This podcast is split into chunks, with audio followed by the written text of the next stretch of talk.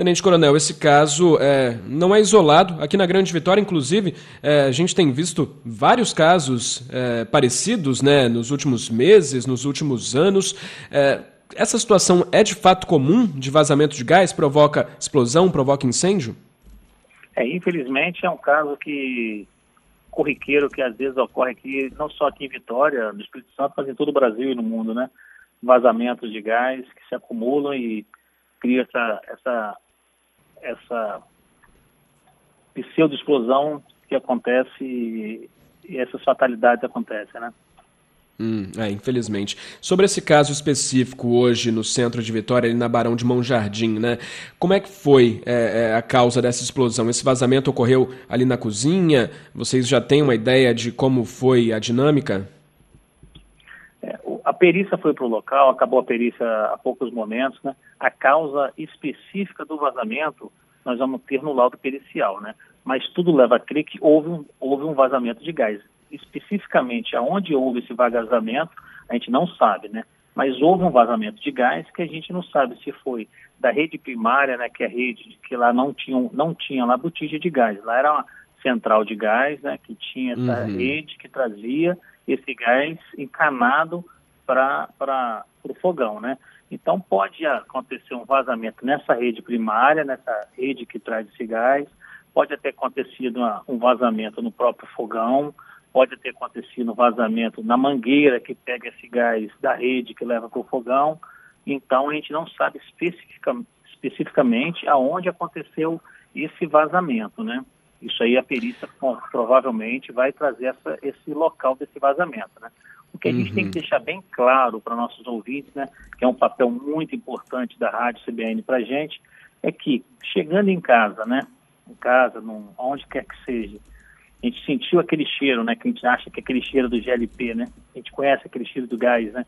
Sentiu Sim. aquele cheiro, a gente não deve acender luz, não deve mexer no fogão, não deve fazer nada, né? O que a gente deve fazer de imediato, de imediato, é arejar o local, né? Abrir a porta, abrir a janela, para a gente espalhar esse gás, para a gente não, para a gente evitar esse, esse ambiente de explosibilidade nesse momento, né? Infelizmente, o que os populares nos informaram é que a pessoa foi e foi testar o fogão, devia estar com esse vazamento, esse ambiente explosivo. Quando foi testar, aquela fagulha, veio essa, essa, essa, explosão, essa explosão nesse, nesse ambiente, né? Uhum. Foi uma explosão, o senhor classificaria é, de que proporção? Atingiu ali apenas a cozinha ou foi para outros cômodos? Não, pelas, eu, não, eu não fui no local, vi as fotos, os peritos me, me encaminharam, né? mas é, atingiu o corredor, atingiu parte do prédio, né, mas basicamente ali o, o, o andar e alguns ambientes de, do andar de baixo. Né? Entendido. O senhor falou é, para não acender a luz. A lâmpada, nesse momento de vazamento, também pode é, ser o início de um, de um acidente? Pode, porque toda vez que você faz, acende interruptor ali, há um arco voltaico ali, que aquela faíscazinha ali, ela já pode fazer com que se o ambiente tiver no, é, com o ambiente propício à explosão, só aquele simples é, toque no interruptor ali já pode levar o ambiente para a explosão. Nossa, é importante essa orientação, né? Acredito que é, muita gente não sabia. Se você sentiu, abriu a porta da sua casa, sentiu aquele cheiro, que a gente, a gente pode falar no cheiro de gás, não acende a luz. Abriu o ambiente, uhum.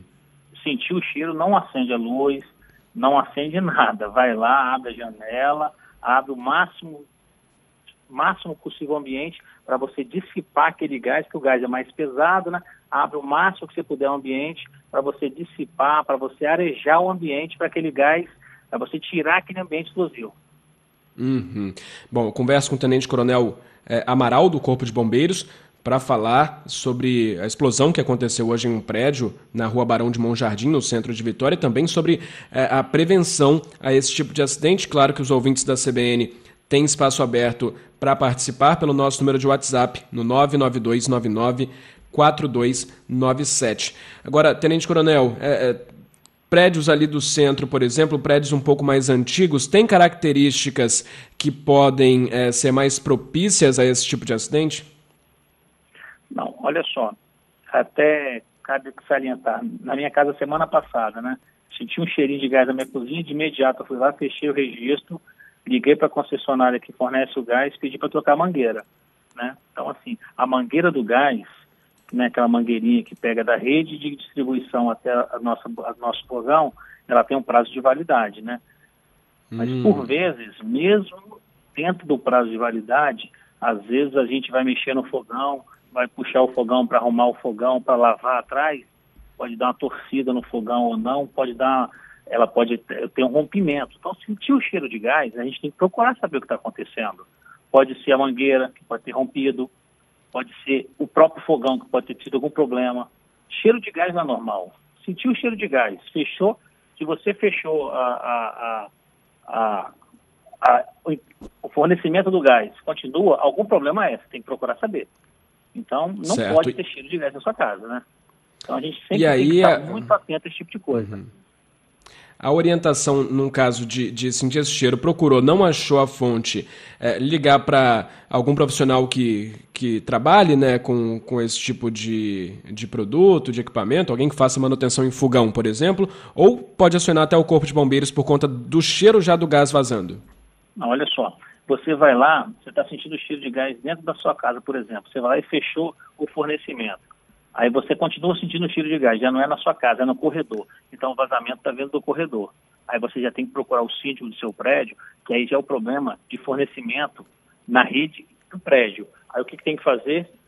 Aí a gente tem que procurar o síndico, o síndico vai ter que procurar é, a empresa que fornece o gás, aí ela vai ter que procurar essa empresa, a empresa vai ter que fazer um laudo, vai ter que fazer um teste para saber se a rede do prédio ela está intacta, se não é um vazamento na rede, se as junções, se as conexões estão boas, se não houve um rompimento da rede, aí já é um, aí já é um, a, gente vai ter que contratar uma empresa especializada, que às vezes pode ter sido uma, algum problema nas conexões, pode ter havido um rompimento na própria rede.